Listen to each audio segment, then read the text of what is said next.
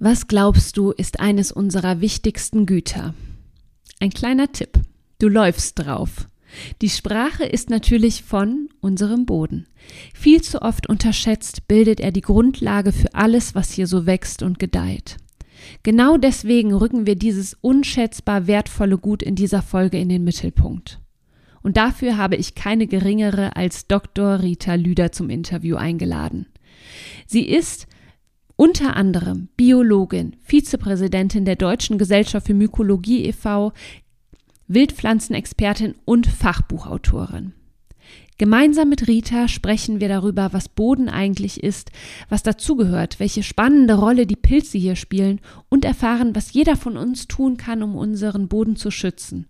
Und tragen mit dieser Folge hoffentlich dazu bei, dass was wir jeden Tag mit unseren Füßen berühren, wieder mehr Beachtung zu schenken. Ich wünsche dir ganz viel Spaß bei dieser Folge.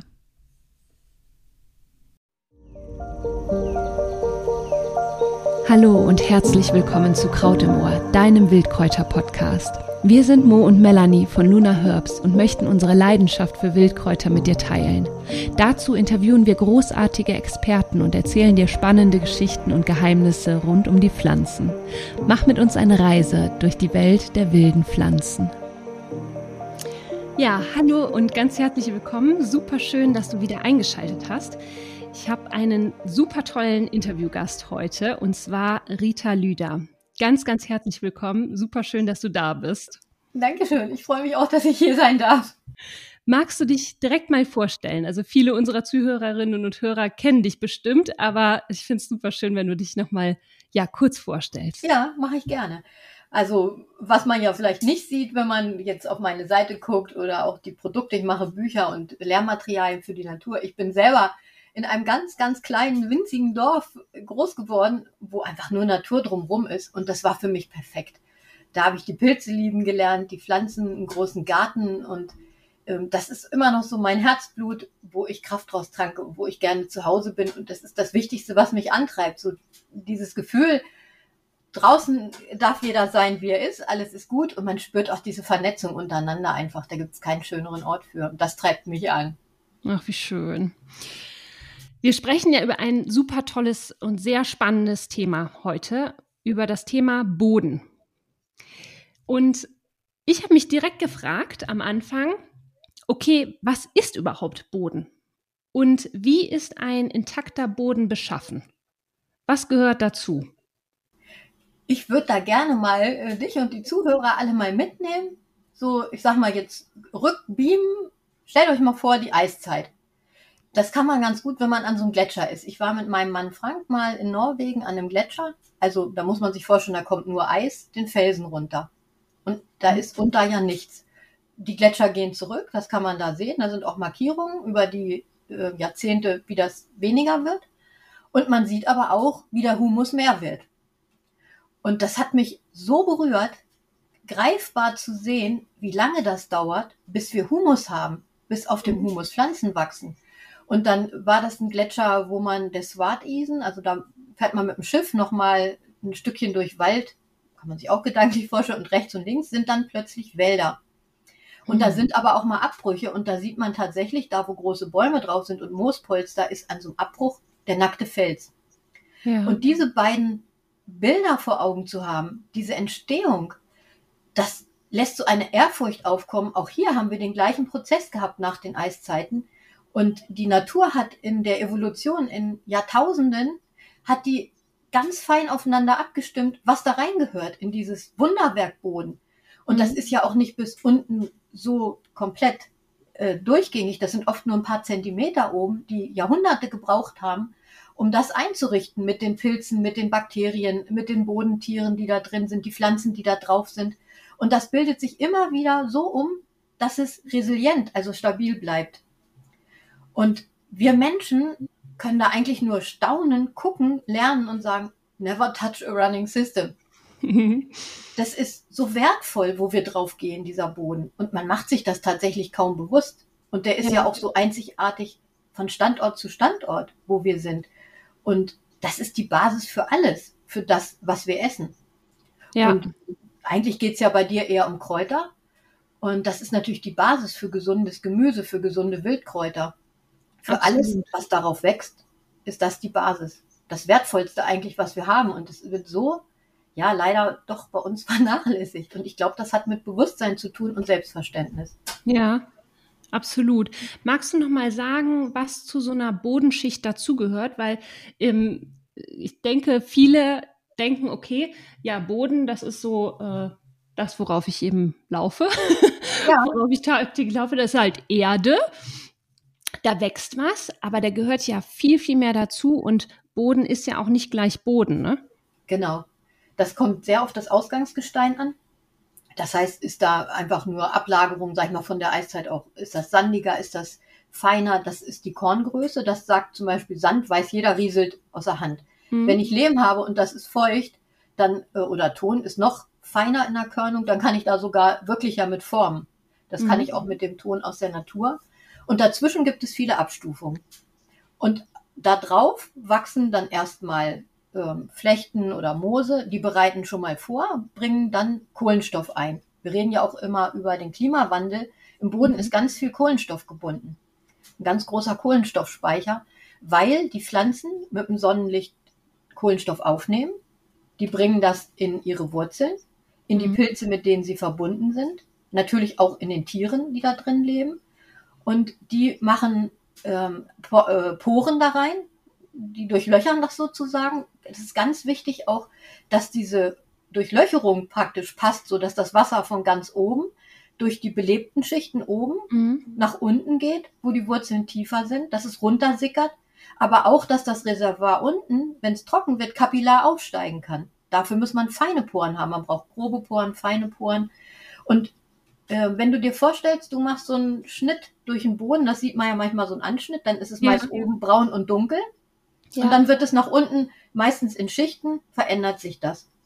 Bis unten Gestein oder halt das Sediment ansteht, wo kein Humus mehr drin ist. Ja. Weil da keine Tiere mehr leben und weil keine Wurzeln mehr reinreichen. Und das ist mal dicker, das ist mal dünner, je nachdem, was da drauf wächst und ähm, wie sich's entwickelt hat einfach. Mhm. Mhm. Ich sagte ja gerade schon, also wir, wir laufen ja im Prinzip tagtäglich über den Boden. Wir könnten im Prinzip meinen, dass der im Überfluss vorhanden ist. Ist dem so oder ähm, ist es gerade so, dass vor allem fruchtbarer Boden immer rarer wird. Und da sprechen wir ja vor allem über diese Humusschicht, die du gerade auch schon angesprochen hast, richtig? Ja, also vor allem so wirklich intakter Boden ist super rar, weil wir Menschen so gewinnorientiert sind, dass wir nur auf das oberflächliche, offensichtliche achten. Und äh, wenn man mal so gedanklich mal eine Handvoll wirklich guten Boden in die Hand nimmt, gesunden Boden, Mutterboden, wie man so schön mhm. sagt, ja. dann sind da mehr Lebewesen drin, als Menschen auf der Erde leben. Das ist irre, das ist unvorstellbar. Das ist unvorstellbar. Und wenn ich aber jetzt auf den Acker gehe, so wie wir den bewirtschaften, dann werde ich das nicht finden. Wenn ich Glück habe, finde ich einen Regenwurm. Wenn ich mhm. Pech habe, ist der aber auch schon durch die Veränderung ähm, ja einfach getötet. Man muss es einfach so sagen. Mhm. Die gesunden Strukturen haben wir einfach kaputt gemacht auf unseren mhm. Äckern, in den Wiesen und wir sind auch dabei, das in den Wäldern zu tun. Primärwälder, mhm. also die, die von Anfang an so waren, wie jetzt das, was ich im Gletschergebiet beschrieben habe, die haben wir in Deutschland also gegen null, weil mhm. alles mal auch abgeholzt war, unsere Geschichte. Und wir sind uns tatsächlich nicht bewusst, dass wenn wir nur Nährstoffe danach äh, da drauf bringen, dass das aber alles durcheinander bringt. Ich glaube, die meisten wissen gar nicht, dass viele Nährstoffe nicht unbedingt gut ist. Jeder kennt Brennnesselfelder, Löwenzahnwiesen. Das sieht im Moment schön aus, ist aber ein Zeichen von Überdüngung. Mhm. Und man sieht, da können nur wenig Arten überleben. Und das ist oberflächlich so. Und im Boden ist das natürlich nicht anders, weil die Vielfältigkeit fehlt. Was der eine mag zum Verdauen von der Porengröße, von den Bedingungen. Und alleine das zeigt schon, wie fragil dies Ganze ist, aber auch ähm, wie sehr wir gar nicht gewohnt sind, in dieser Vielfältigkeit, dass die wichtig ist, zu denken, sondern denken dann nur kurzfristig an das, mhm. wenn wir dann Salat draufziehen wollen oder Getreide oder irgendwas. Ja. Und damit haben wir letztendlich, ja, unsere wertvollstes Gut, die Böden, sehr stark de dezimiert einfach. Und mhm. auch dieses feine Gefüge, wenn man sich vorstellt, 40 Zentimeter wird gepflügt. Dann haben sich die Porengrößen eingestellt, da haben sich Lebewesen eingestellt, die oben leben, die an mehr Sauerstoff gewohnt sind und welche, die unten sind. Dann kommt der Flug und die müssen sich komplett wieder neu orientieren. Mhm. Das hat mal ein ähm, Permakulturmensch, der Matthias Brücke aus der Schweiz, mhm. der sagt, das ist so, als wenn wir Zürich jedes Jahr neu im Messebau errichten würden. Ach, und da sagt jeder, ja das, ja. das geht doch nicht. Ja. Wir tun das. Wir tun das dann, also es ist ja auch eine Sache von Profit, muss man auch sagen. Ähm, das ist im Prinzip ja, viele sehen unseren Boden nicht als Wunder vom Zusammenschluss der vielen Organismen, sondern als Verdienstmöglichkeit wie ein Nährboden, wie ein Agar, Agar irgendwo. Da wird dann ja. Phosphor, Stickstoff wird reingedüngt und es kommt ja noch was raus. Ja. Aber wir merken ja alle an den steigenden Allergien, an dem, dass wir gar nicht satt werden von manchen Produkten. Der Geschmack fehlt. Wir spüren es ja langsam auch als Verbraucher, da stimmt was nicht. Ja. Äh, und was man auch nicht vergessen darf, die Insekten entwickeln sich, das wissen auch nicht viele, zu einem Großteil im Boden. Auch das, was nachher fliegt. Mhm. Das kennen wir noch von Maikäfern. Ne? Als Kind hatte ich so eine oh, Begegnung, ja. so ein Egerling im Boden. Und da habe ich meine Eltern aber, was ist das denn? So ein dickes, fettes, weißes Teil. Ja, der Maikäfer wird das. Ja. Die Entwicklung haben ganz viele Insekten. Und wo sollen die sich denn entwickeln? Auf dem Acker, wo das Gift draufgebracht wurde? So, wie soll das gehen? Da sicher ja, nicht. Und, äh, diese Zusammenhänge, die müssen Menschen bewusst werden, dass wir einstehen dafür und sagen, wir wollen eine gesunde Landschaft haben, egal mhm. wo, ob ja. Acker, Wiese oder der Wald. Und wir Menschen sind so gestrickt, das fand ich auch interessant, das zu lesen, das so schleichend, wie was wir als Kind kennengelernt haben, ist normal. Wenn ich mit noch älteren, ich bin ja auch schon nicht mehr so jung, für mich, ich kenne auch schon noch viel schönere Wiesen als heute. Wenn ich mich aber mit noch älteren unterhalte, die sagen, oh, hättest du mal die Wiesen früher gesehen, wie die ausgesehen haben. Und davor noch natürlicher, war es noch schöner. Und wir gewöhnen uns dran und jeder will eigentlich nur das wieder, was er als Kindheit kannte. Wir ja. müssen ganz neu denken ganz neu anfangen. Da glaube ich auch an die nachfolgenden Generationen, die nicht vorbelastet sind. So sieht ein Acker aus, so wird das gemacht. Sondern mhm. die ganz unvoreingenommen sagen, wie sind die Bedingungen, was ist gesund, wie machen wir es jetzt? Ja. Das ist unsere Kraft. Ich meine, es ist natürlich wahnsinnig komplex, ne? dieses ganze System, was da ineinander spielt, wie so ein Boden aufgebaut ist. Das ist ja wirklich und dann auch noch standortabhängig, wetterabhängig. Ich finde es äh, wahnsinnig. Und trotzdem, ähm, du hattest das im Vorgespräch gesagt, der Boden ist eigentlich unser wertvollstes Gut. Das ist die Grundlage für unsere, äh, für unsere Lebensmittel. Auf dem Boden wächst all das, was wir zu uns nehmen. Und das treten wir ja irgendwie mit Füßen. Ne? Wir kommen nachher nochmal dazu, das möchte ich nämlich auch super gerne wissen, was wir im Einzelnen tun können, um irgendwie einen Beitrag dazu zu leisten, was Gutes für unseren Boden zu tun. Ähm, das finde ich nämlich auch total spannend. Und ich würde total gerne jetzt mal so im Detail, weil es ist ja ein Riesenthema Boden, aber im Detail mal auf den Waldboden zu sprechen kommen einfach damit wir so einen kleinen Ausschnitt haben und da uns ein bisschen drauf fokussieren. Wie wichtig ist denn der Waldboden für einen intakten Wald? Weil wir hören ja äh, ständig diese grauenvollen Nachrichten vom Waldsterben. Wir sehen es vor allem, äh, dass Bäume absterben, dass der Wald im Prinzip ja auch einer der vielfältigsten Lebensorte ist für Insekten, für Tiere und auch da eben der, die Bestände ganz schlimm sinken, also Insekten sterben, wie wichtig ist da der Waldboden für den intakten Wald, alles, was dazugehört? Ja, im Prinzip genau wie du es gesagt hast, ist die Grundlage für alles. Ja, mhm. Und ich glaube, um da nochmal tiefer auch ins Verständnis einzutauchen, kommt man auch an Pilzen nicht vorbei. Ja. Ne, denn äh, Pilze haben zwei ganz wichtige Funktionen, die sie im Boden erfüllen. Dazu muss man gedanklich erstmal davon weggehen, dass es der Fruchtkörper ist, der Champignon oder der Steinpilz, den ich auch auf dem Markt kaufen kann, was ich in der Hand halte oder auch esse.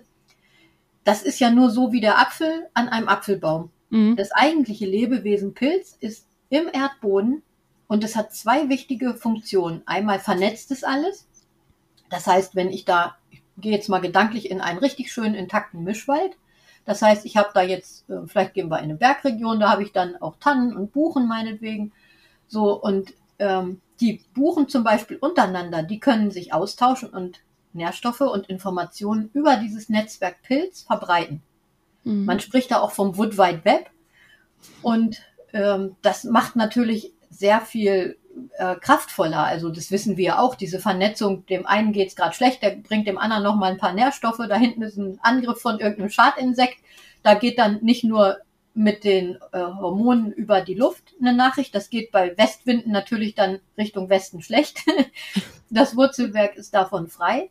Und da kann ich dann auch Informationen ähm, einfach weitergeben. Was das im Einzelnen genau ist, wir sind da noch ganz am Anfang der Forschung. Das muss mhm. man auch dazu sagen. Auf jeden Fall ist das heute Stand des Wissens. 95 Prozent aller Pflanzen. Die Bäume im Wald sowieso zu fast ausschließlich, es gibt ganz wenig, die das nicht machen, sind an diesem Anschluss, in diesem Verbund und auch dann wiederum die Tannen mit den Buchen übergeordnet. Das heißt, die Pilze haben auch so eine übergeordnete Funktion auch auszugleichen, weil, also wenn man es jetzt vermenschlichend sagen würde, haben die das große Ganze im Blick. Während die Buche will, vielleicht könnte der Mensch sagen, vielleicht ist es der Buche auch klar, dass es eigentlich gemeinsam nur geht, aber wir sagen gerne, die will ihre Buchen auch groß kriegen. Ja. Aber die Pilze wollen, wenn man mal in Wollen ausdrückt, dass es dem ganzen Wald mit dem Mikroklima und so weiter gut geht. Mhm. So dass das Waldinnenklima bleibt, dass die Bedingungen für die Tiere, Pflanzen, weiteren Pilze, die da leben, dass die gut sind. Und das machen die ausgleichend mit ihrem Wurzelwerk. Wahnsinn. Das ist also eine wichtige Funktion. Und das sind in einem, wenn man sich so ein Spielwürfel hier, so ein Mensch ärgere dich nicht, Spielwürfel, ne? Also 20 Kilometer können da Pilzfäden, wenn man die aneinander reiht, drin sein. Wahnsinn. Weil in, ich muss noch mal ganz kurz wiederholen. In einem kleinen Würfel, den wir ja. aus, aus dem Mensch ärger dich nicht Spiel kennen, ja. können 20 Kilometer Wurzelwerk drin stecken. Also, ja, in, also Höfen, also weil ein Pilz ist was eigenes, der hat keine Wurzeln, aber das ist das genau. Ja, Wahnsinn. Oder auch ein Fußabdruck. Wir sprechen ja immer von Füßen, Boden mit Füßen mhm. treten. Dein Fußabdruck oder meiner, Größe 44 noch mal mehr, ist können bis 100 Kilometer von diesem Fadenwesen Pilz sein. Und das sehen wir mit dem bloßen Auge gar nicht, wenn Unfassbar. wir da reingucken. Wahnsinn.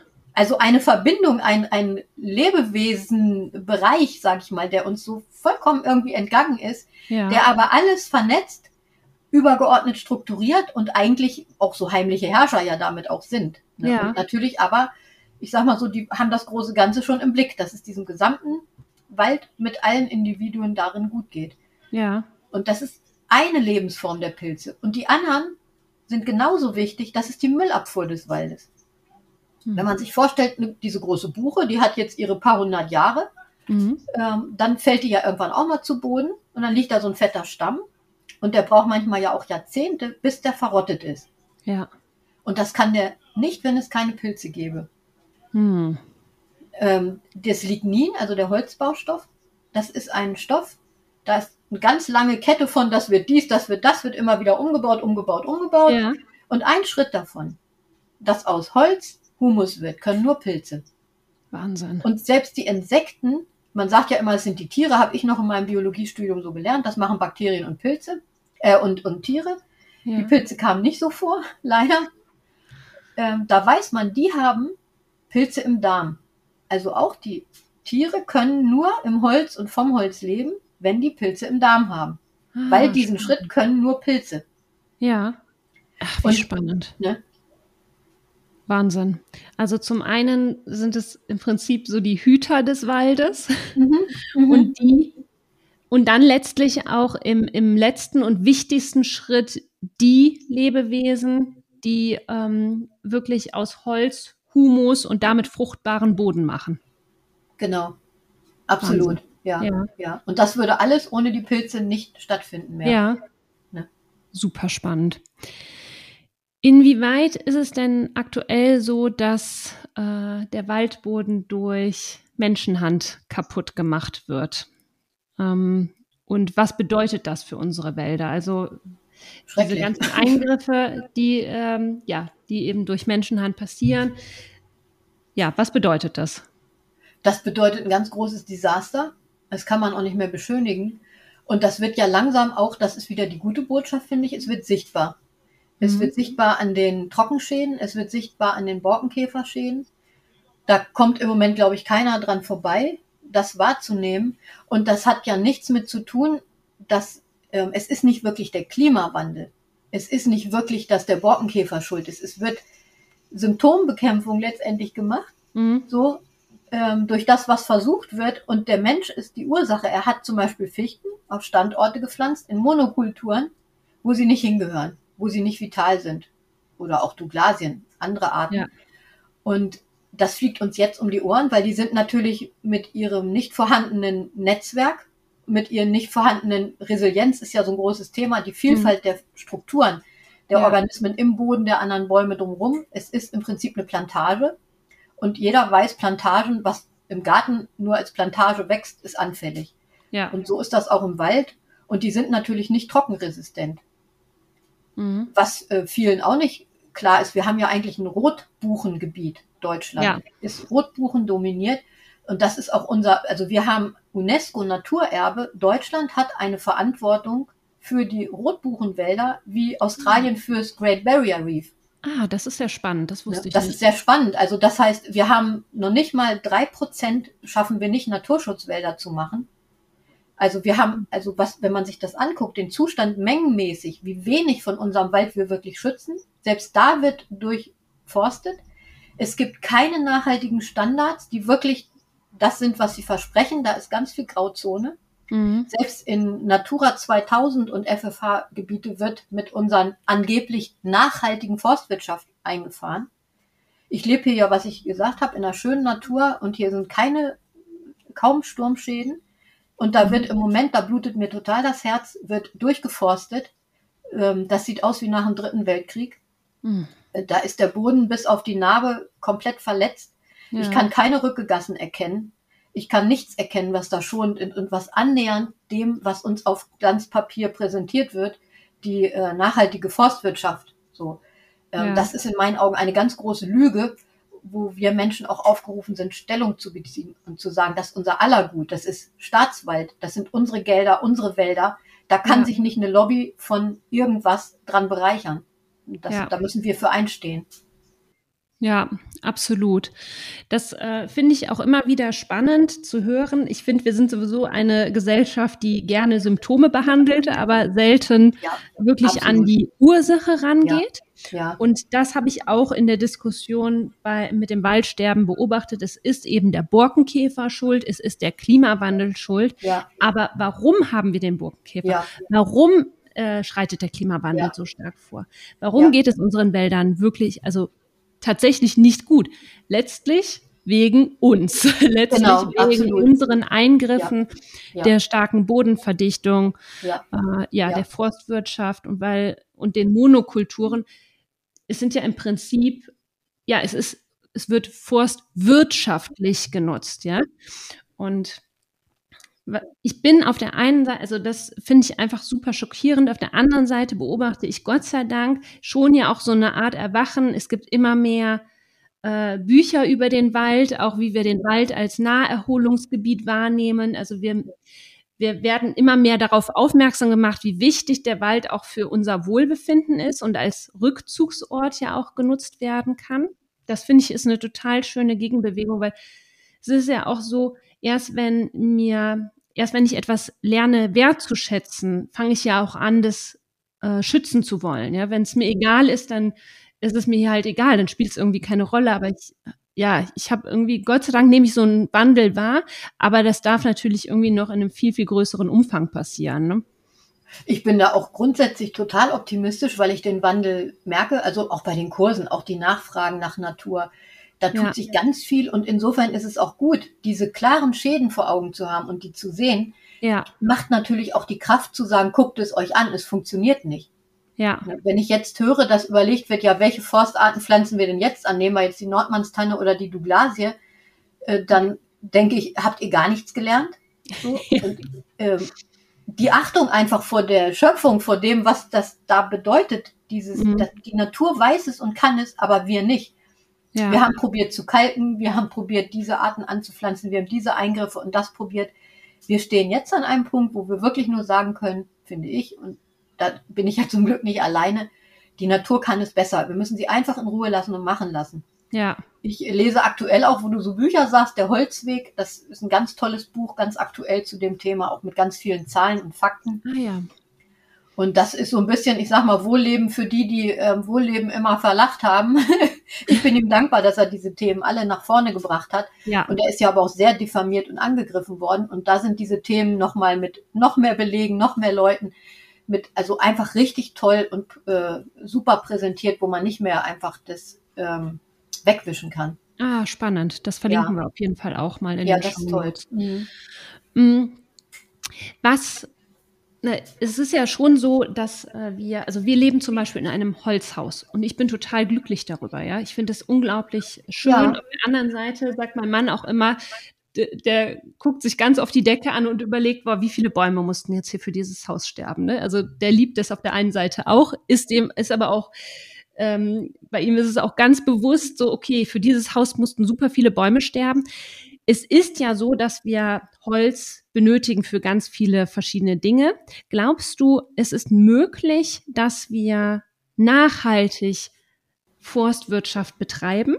Ja, auf jeden Fall. Also ich glaube das. Ich glaube auch, also man sagt ja, es ist diese, wenn man jetzt ich, allein in einen Punkt Klimawandel und euer Haus jetzt mal so nimmt, mhm. so, dann ist das ja sehr lange gebunden. Ich hoffe, dass ihr ja sehr viel Freude daran habt, dieses schlechte ja. Gewissen auch beiseite legt und einfach nur Freude Fall. und so weiter. Der, ähm, ähm, wie heißt der Thomas, der hat auch ein ganz tolles Buch geschrieben, wo auch bewiesen ist, wie der Mensch auch durch die Herzfrequenz und also in Wald, in, nicht in Wald, im Wald sowieso, aber auch in Holz zu leben, ist gesund. Das ist nachhalt, also nach, mit Studien nachgewiesen worden. Ja. Und die Verweildauer ist natürlich eine lange, wenn ich ein Holz mitbaue. Wenn ich dann, äh, ich kriege immer die Krise, wir kriegen hier jede Woche so eine ähm, Käsezeitung, nennen wir die, das ist so eine Stadtzeitung. Und da ist manchmal mehr als die Zeitung selber, sind da diese ganzen Angebote. Da kann man sich auch nicht ja. gegen wehren, wenn man die Lokalnachrichten haben möchte. Dafür wird der Wald geschreddert, damit ich dann sehen kann, was bei Aldi oder Lidl diese Woche wieder günstig für einen Schnapper zu machen ist. Mhm. Da gruselt's mich, dass dafür Bäume sterben, weil ihr liebt das Haus, ihr genießt das und es hat auch ja. diese Kohlenstoffverweildauer, bis das wieder CO2 wird in die Atmosphäre kommt. Die ist mhm. natürlich ganz anders, als wenn ich es für ganz kurz schreddere. Ja.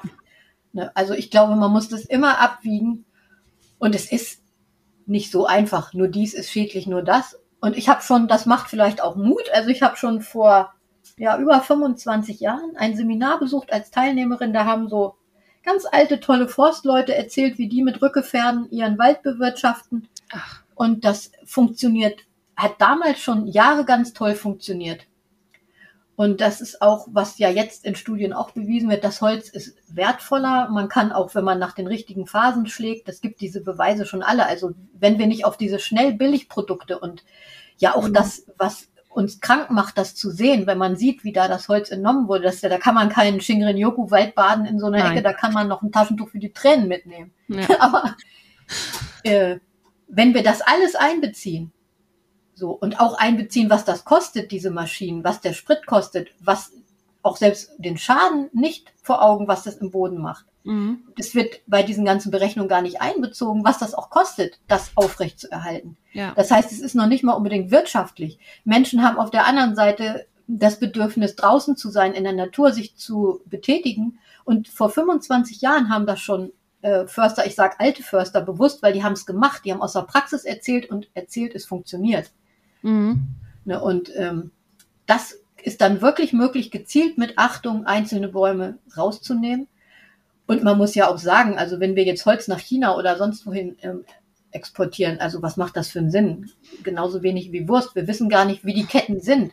Ja. Wir glauben immer, uns wird erzählt, das geht nicht anders. Es ist weder, ich habe das jetzt in diesem Buch erst gelesen, für den Staats- oder man muss ja für den Landeshaushalt von Hessen macht das Holz 0,03 Prozent aus.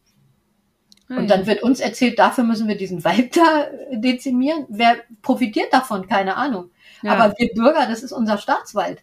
Mhm. Wir sind es nicht. Wir ja. machen die Lebensgrundlage für die nachfolgende Generation kaputt. Ja. es geht nicht, ist natürlich total einfach, weil da muss ich nicht weiter denken und mhm. nicht in neuen Lösungen denken. Ja, genau. Und da habe ich genau. aber auch eben die Hoffnung, dass, ähm, dass die nachfolgenden Generationen da einfach kreativer sind, nicht so ja. faul sind, sondern angespornt sind, sich einfach ja. Neues zu überlegen. Ja. Weil ja. Ähm, ja, ne, also wie schon gesagt, geht nicht. Es macht direkt irgendwie eine Schranke zu. Ja, genau. Ähm, viel schöner ist zu überlegen, wie kann es gehen. Ne? Genau. Ne? Und es gibt da, das ist die frohe Botschaft, es gibt da genug schon jetzt ja. gibt es Ideen, alles. Und ich, ja. ich glaube daran, dass es für alles eine Lösung gibt. Ich glaube, dass es früh genug ist und ich sehe das vor meinem inneren Auge auch, wie das möglich ist, diese blühenden, vernetzten Landschaften so zu beleben. Und einfach auch, die Natur ist ja auch regenerationskräftig ohne Ende. Ja. Also wenn man das wieder wahrnimmt, dann braucht man sich auch nicht so Sorgen machen, weil das soll, auch wenn ich das jetzt so mit der Finger in die Wunde lege, man sollte nie vergessen, wie schön wir es haben, weil die Freude und das eigene Fühlen, das macht ja die Kraft, dass ich mich dafür einsetzen mhm. kann und dass ich da sehe, was da noch fliegt, was für Pilze da sind. Wir haben auch in unseren Wirtschaftswäldern sehr, sehr schöne Strukturen, auch heute ja. noch. Ja. Du sag mal, wie kann man denn ähm, Waldboden wieder aufbauen? Also die Natur kann es am besten. Boden da? Ruhe. Also der Mensch muss mal raus. der muss mal einfach sagen, mach. Wir trauen der Natur, Natur zu, sie kann es. Mhm. Und das sieht man auch nach den Sturmschäden. Und auch da gibt es Studien. Wer es sich mal angucken will, es gibt einen Seelensteig im Nationalpark Bayerischer Wald. Und da ist nach den Borkenkäfer-Kalamitäten, oh Gott, wann war denn das? Das ist jetzt schon lange her. Und auch dem Sturmwurf, was damit natürlich alles verbunden ist. Mhm. Die waren die ersten, die unter Mordandrohung tatsächlich aufrechterhalten haben. Da wird nichts gemacht, da wird nichts rausgeräumt, da bleibt alles liegen. Wir beobachten das. Ja. Das ist heute vielfältig, absolut berührend, ganz toll strukturiert mit zahlreichen Pilzen, Pflanzen, Tieren. Ähm, und es ist auch nicht so, dass der Borkenkäfer da noch ein Problem darstellt, wie man ja. am Anfang, oh, dann geht der überall hin, weil der ja. böse Borkenkäfer ist es nicht. Ja. Das äh, ist einfach, der Mensch denkt oft in diesen Angststrukturen mhm. und man sieht es an solchen Ecken, es ist total möglich und die Natur macht das. Ich würde sogar auch für plädieren, wenn wir jetzt das nicht rausräumen, was überall ist, weil mit dem Rausräumen fahre ich mit den schweren Maschinen auf den Boden. Und was wir vorher besprochen haben, diese feinen Pilzfäden, diese Hyphen, wenn man dann denkt, da ist unter einem Fußabdruck 100 Kilometer und die sind so fein, ich sehe die kaum. Die sind schnell zerstört, die sind ja. fragil, die Bodenporen sind fragil. Auch da gibt es Studien, dass da, wo mit so einem schweren Gerät gefahren ist, das ist über Jahre, das braucht ein Menschenleben, bis das wieder aufgebaut ist. Mhm. Ne, und da brauchen wir weder Dünger noch was pflanzen wir an. Die Natur kann es, die Natur weiß es, die macht es mit Resilienz, die macht es mit äh, Verstand will ich mal nicht sagen, aber mhm. mit der eigenen evolutionären Intelligenz. Ne? Ja, ja. Mm, das finde ich ist auch super spannend. Ähm, also du hast, es geht ja jetzt gerade vor allem darum, beispielsweise bei Sturmschäden, die, ähm, die Hölzer einfach im Wald liegen zu lassen. Ne? Und da geht man aber eben hin, also es geht jetzt nicht darum, ähm, keine Ahnung, wenn, wenn man jetzt Holz abgeschlagen hat für, äh, also für Jetzt habe ich mich verhabbelt. Jetzt, um es zu nutzen, meinst du, glaube ich, ne? Genau, also es gibt ja einmal, einmal werden ja äh, Bäume geschlagen, um das Holz dann eben zu nutzen. Und ja. auf der anderen Seite gibt's ja dann beispielsweise Sturmschäden, äh, Bäume knicken um. Und die kann man ja im Prinzip, so wie sie sind, liegen lassen, richtig? Das ist und ein ganz voller, wertvoller Lebensraum. Ja, aber die werden eben rausgezogen mit dem schweren Gefährt. Ne? Und dadurch macht man eben auch nochmal ganz, ganz viel kaputt, statt es genau. einfach liegen zu lassen, sich ja. der Natur zu überlassen. Ja, das weil der Mensch so nicht Weg. denken mag und auch denkt, da ist ja der Borkenkäfer dann auch. Natürlich, wenn ja. das schwach ist, entweder geht er, wenn der vorher schon noch intakt war und vom Sturm gefällt ist, mhm. der ist ja auch, wenn jetzt diese angeblich nachhaltige Waldwirtschaft so ein paar Überhälterbäume macht, die sind natürlich vollkommen sturmanfällig. Ja. Und die sind aber teilweise intakt. Da ist also noch kein Borkenkäfer drin. Aber natürlich kommt der dann, wenn der dann da Nahrung findet. Ja. Und dann ist ja immer die Angst, der geht woanders rein.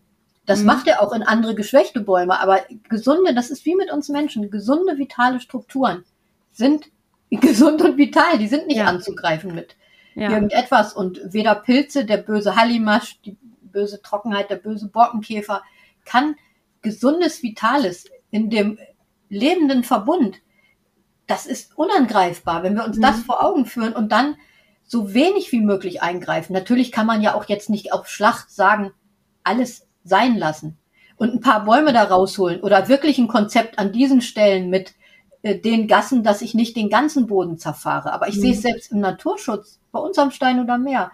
Da sollen wieder Dünen hergestellt werden und so Sand und ein paar große Bäume. Und um diese Bäume rum wird mit schwerem Gerät das andere weggemacht. Das heißt, ich weiß, ich schwäche diese Wurzeln der Bäume, weil die Pilze das nicht abkönnen und die Wurzeln auch nicht. Ja. Das, wir haben für Boden kein Gefühl. Mhm. Sonst würden wir da anders rangehen und sagen, oh, ich mache da was, wie kann ich es aber schonend machen? Ja, ja. Ne, und es gibt, habe ich jetzt auch erst in diesem tollen Buch gelesen, die ähm, Experten sind sich einig, es gibt mit dem jetzigen Stand, was wir für Maschinen haben, es gibt zurückgefährden keine Alternative. Ah ja. Ne? Also wir brauchen Arbeitskraft, wir mhm. brauchen Menscheneinsatz. Wir haben zum Glück ja aber auch gute Maschinen, dass wir nicht mehr mit einer Axt wie früher das machen müssen. Und das ist aber auch, wir sollten das auch bewundern, Menschen, die das tun, weil das ist dann natürlich immer noch eine harte körperliche und gefährliche Arbeit. Auf jeden das Fall. sollte auch den Wert auch erhalten von dem monetären äh, Verdienst, genauso ja. von dem, was das ist. Und ich glaube, dann können das Menschen auch mit Stolz und mit Verdienst und Freude tun und auch nicht acht Stunden am Tag. Ja, ja.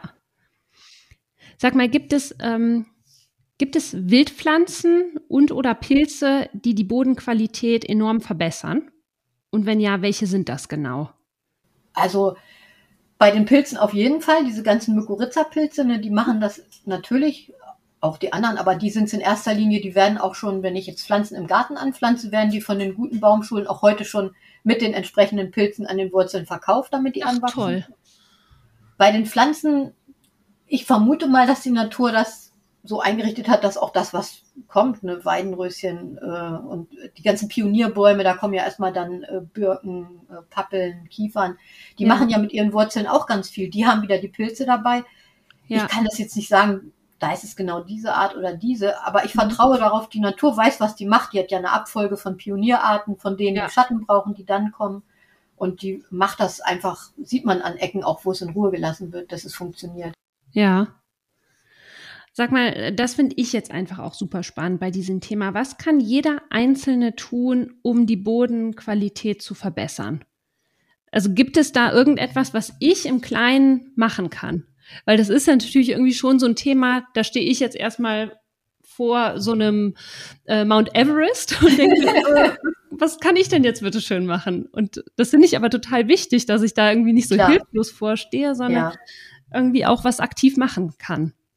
Also das aktiv machen ist oft ja auch ein bisschen passiv machen. Das ist natürlich, also ich möchte mal jetzt einfach auch mal loswerden. Ganz, ganz viele Kleingärtner, ne? Denen gehört, gebührt so ein großer Dank dafür, dass die blühende Strukturen im Garten haben, dass die kleine Teiche anlegen, dass die sich um die Insekten kümmern. Weil wenn wir diese Kleingärten nicht hätten im Moment, wo diese Äcker und diese Wiesen und Waldränder mhm. und ähm, Straßenränder so oft gemäht werden und da ja kaum noch Nahrung für Insekten und Lebensraum mhm. ist, da sind diese Kleingärten, das ist ein unglaubliches Refugium, was einfach auch ganz viel aufrecht erhält. Ja. Natürlich ausgenommen die, die Gift ausbringen oder die ähm, die Bodenversiegelung machen, weil die Koniferen weniger Arbeit machen, was ich mhm. nicht verurteilen will, weil wir haben ja auch wir müssten da eigentlich, das führt natürlich zu weit, aber es endet am Ende im, im Bürgergeld, in einem Grundeinkommen, weil wenn ich äh, 40 Stunden oder mehr arbeiten muss, um die Familie zu ernähren, wann ich meine ganzen Blumen pflegen im Garten? Ja. Ne, eins kommt zum anderen. Also ich will da ja. niemanden verurteilen. Die Strukturen sind in allen Bereichen bei uns, ob das Politik, Wirtschaft, Natur, Bildung, die müssen alle transformiert werden in meinen Augen. Wir sind mhm. alle gewohnt, so wie der Acker ist, ist es richtig und sind da selber eigentlich auch verarmte Organismen irgendwo, die ihren, ihr Potenzial gar nicht wissen. Und man spürt es halt, wenn man tolle Kleingärten sieht, so was da möglich ist, was da zwitschert, äh, was da fliegt. Viele haben schon Bienen, ähm, die sie auch dann haben, um was zu machen. Das ist unglaublich viel. Es gibt ganz viele Waldinitiativen. Ähm, ich habe bei der Gelegenheit auch, würde ich gerne mal waldreport.de auch mhm. nennen. Das ist so eine Bundesbürgerinitiative äh, Waldschutz. Ja. Da kann man einfach eingeben, wenn man so ein Waldfrevel sieht. Und die sammeln das und ich denke, das macht auch schon viel, dass man sieht, man oh, ist nicht alleine. Es tut anderen ja. auch weh. Ich kann da melden, hier ist dieser große Baum, da ist so mit den Fahrspuren eingefahren, äh, weil ich glaube auch selbst in der Forst es sind ja nicht die bösen Forstleute. Es ist wie überall, die einen, die wollen was anderes, die anderen nicht. Aufhaltende Strukturen, neue Strukturen und auch die, die da in der Forst was machen wollen, die brauchen auch Unterstützung Ja. und brauchen auch Kraft. So, wir, wir mögen ja, dass die Forst da ist. Die soll ja auch bitte bleiben. Wir brauchen Ja. Menschen, die sich um den Wald kümmern und da gehört es hin, aber halt nicht die Ausbeutung. Ja. Genauso kein Lehrer will seine Schüler nicht gut lehren. So. Ja, das ist ein schönes Beispiel. Ne? Ja. mhm. Aber das finde ich ist, äh, das finde ich sehr schön. Und selbst ich, also ich habe auch mal in der Stadt gewohnt. Auch auf dem Balkon kann ich ja so kleine, Ja. Äh, kleine blühende Oasen Genau. schaffen. Oder Ja. ich habe jetzt auch kürzlich mit Freunden aus Berlin gesprochen, ähm, dass da ja auch in Berlin gerade in den Innenhöfen immer mehr begrünt wird und bepflanzt wird und die Leute sich da eben im Kleinen Ja. kümmern. Und das finde ich ist total schön, äh, das, was du jetzt gerade gesagt hast, dass gerade eben im Kleinen, das, was jeder Einzelne macht, diese Ja. kleinen blühenden Oasen zu schaffen, Ja. schon total wertvoll ist. Ja. Man sagt heute, dass in der Stadt die Bienen bessere Überlebenschancen haben als da, wo viel Landwirtschaft ist, da wo eigentlich Natur hingehört, weil es da nicht mehr blüht. ne? Und das sind wir Menschen, die einfach die Blüten lieben und die, die bunte Vielfalt, weil wir so angelegt sind. Wir sind das ja, ich meine, wie lange haben wir uns aus der Natur entfernt? Das ist nicht lange. Ja. Wir sind Wesen der Natur. Ja, Und was ich auch tröstlich finde, das will ich vielleicht doch noch loswerden, als wir Menschen angefangen haben, sesshaft zu werden, da gab es die größte Vielfalt in der Natur. Viele sagen ja, der Mensch müsste eigentlich weg. Da bin ich überhaupt kein Freund von, weil ich bin selber gerne hier und ich möchte auch hier gerne bleiben. Ich möchte die Natur genießen und Ja. ich glaube auch, ich gehöre hierher und ich Mhm. möchte einen positiven Fußabdruck hinterlassen. Und es ist möglich. Wir haben das mal gemacht in der Vergangenheit. Die ersten Flächen, die wir neu geschaffen haben, um da Ackerbau zu betreiben, da hatten wir noch nicht die Gifte, wir hatten noch keinen Kunstdünger ja, und wir haben es vielfältiger gemacht, weil nur Wald hat auch nicht so viele Arten. Diese Vielfalt der Strukturen, das ist es einfach. Ne? Das- Und aber natürlich nicht ganz viel Profit. Heute über die Luft kommt so viel Dünger über die Luft, ohne dass ich mich wehren kann dagegen, wie die empfohlene Kunstdüngermenge als der Kunstdünger aufkam. hm.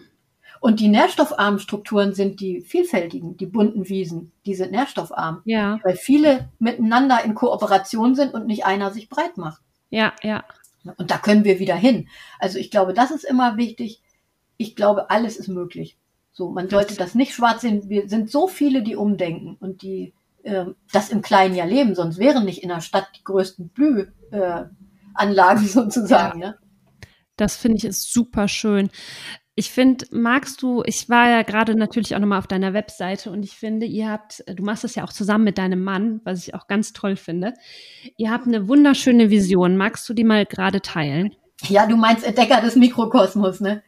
Mhm. Ja, es ist einfach, ich selber habe beobachtet bei mir und auch bei den Kursteilnehmern, wenn man die Natur in Detail anguckt, das ist einfach unglaublich, welche Schönheit und welche Vollkommenheit die hat.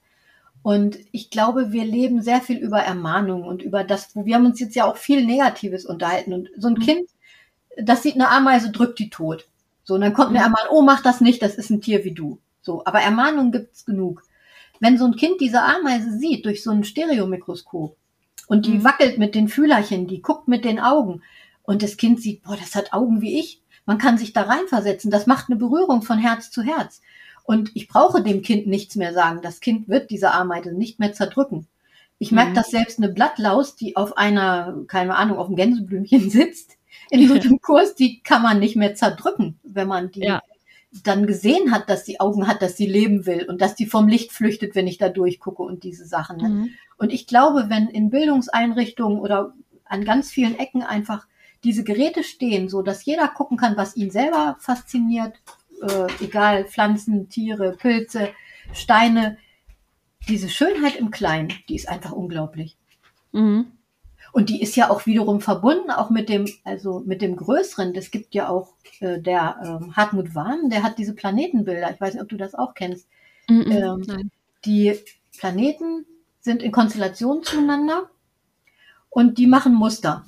Und diese Ja. Muster entsprechen den Bewegungsmustern wie die einzelnen Blüten eines Korbblütlers, also eines Gänseblümchens. Ein Gänseblümchen oder ein Löwenzahn hat ja hunderte von kleinen Einzelblüten, das ist vielleicht auch nicht Ja. jedem bewusst. Und die haben eine Wachstumsspirale. Ja. Und diese Wachstumsspirale entspricht einer gewissen Konstellation der Planeten, wie die sich miteinander bewegen. Wenn man das sichtbar macht. Ne, das kann man jetzt natürlich, da fehlt die Zeit, das genauer zu. Ja.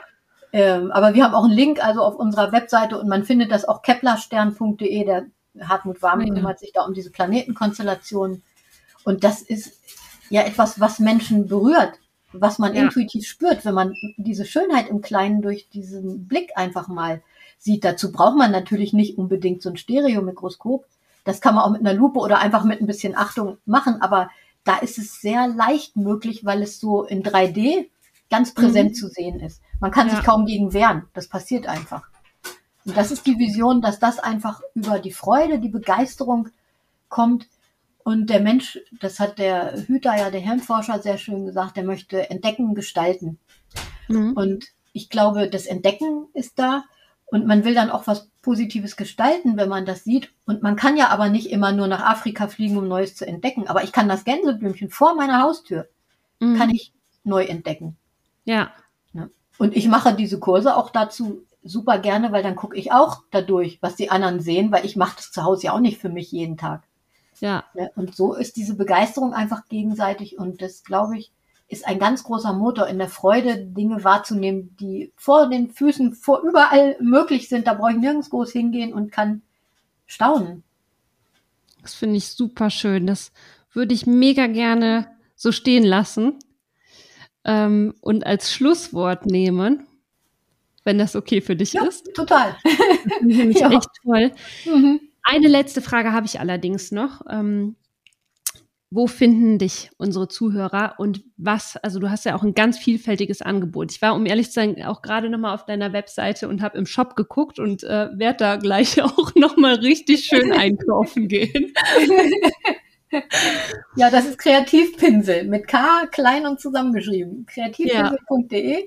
und wir haben auch einen YouTube-Kanal. Ansonsten sind wir ein bisschen Social Media, äh, wie soll ich sagen, faul, aber äh, das haben wir halt. Unsere Webseite, auch einen Blog haben wir jetzt ganz neu. Ja. Und da findet man uns. Und ihr macht ja auch Seminare. Ja, genau. Wir machen Seminare. Wir lassen uns da gerne einladen. Und ähm, ja, also zu den Themen Pilze, Natur, ökologische Kreisläufe, Entdecker des Mikrokosmos, all diese Dinge. Ja. Äh, da ja, sind wir einfach gerne mit Gleichgesinnten zusammen, weil das Mut macht. Das sind ja dann immer so auch Kleinode. Da lebe ich auch von, dass ich merke, ja, wir sind viele und wir werden immer mehr. Mhm, ja. Die, ähm, die Termine findet man auch bei dir auf der Webseite. Ich werde das alles verlinken und mh, mm, die Zuhörerinnen und Hörer, also ihr könnt auch äh, Ritas wundervollen Steckbrief auf unserer Webseite finden. Da äh, sind auch nochmal alle Links zu ihrem tollen Angebot, zu ihren Büchern. Die hat wirklich ganz, ganz tolle Bücher. Auch ein, eins äh, empfehle ich auch immer von dir. Oder eigentlich mehrere. Gerade zum Beispiel, was das Thema Goldenblütler angeht. Das ist ja immer bei äh, meinen Teilnehmern oder auch, also das ist auch wirklich nicht mein Steckenpferd, muss ich sagen. Und ich finde da, ähm, ja, das, äh, deine Bücher sind einfach echt total klasse um die Natur irgendwie, äh, um die Natur äh, einfach zu entdecken. Ne? Das finde ich ganz toll. Ähm, und äh, das darf ich jetzt auch noch eben verraten. Ich habe nämlich von dir ein ganz tolles äh, PDF bekommen zum Thema Boden und das können sich äh, könnt ihr euch auch herunterladen. Das ist eine wunderschöne Übersicht zum Thema Boden, wie der Boden aufgebaut ist, welche Lebewesen im Boden sind und das hat uns Rita zur Verfügung gestellt. Das findet ihr auch auf dem Blog ähm, zum Herunterladen, zum Anschauen, zum sich weiterbilden. Ich danke dir ganz herzlich, dass äh, du heute im, ja, dass du heute die Zeit hattest, mit mir zu sprechen. Und ja, bin total happy und dankbar für dieses super wertvolle Interview und äh, ja, hoffe einfach sehr, dass wir so dieses, ähm, ja, nochmal eine neue Sicht auf den Boden damit schaffen konnten, nochmal eine neue Wertschätzung und äh, Ansicht auch auf den Boden, was der für uns bedeutet, was der für unser Leben bedeutet, was wir einfach auch im Einzelnen machen können für den Boden und da optimistisch in die Zukunft schauen, weil es gibt, wie du auch so schön gesagt hast, es gibt für alles Lösungen. Wir dürfen kreativ werden, was ja auch Spaß macht und spannend ist. Und ähm, ja, und es gibt eben die Hoffnung. wir, wir haben es im Prinzip in der Hand, ne? Und das finde ich ja. ganz toll. Ja, Danke dir. Danke. ganz herzlichen Dank, dass ich da sein durfte. Lust auf Kräuter in deinem Postfach? Dann melde dich jetzt zum Newsletter an und erhalte regelmäßig tolle Rezepte und Wissenswertes rund um Wildkräuter in dein E-Mail-Postfach. Den Link hierzu findest du in den Show Notes und auf www.lunaherbs.de. Bis zum nächsten Mal, deine Melanie.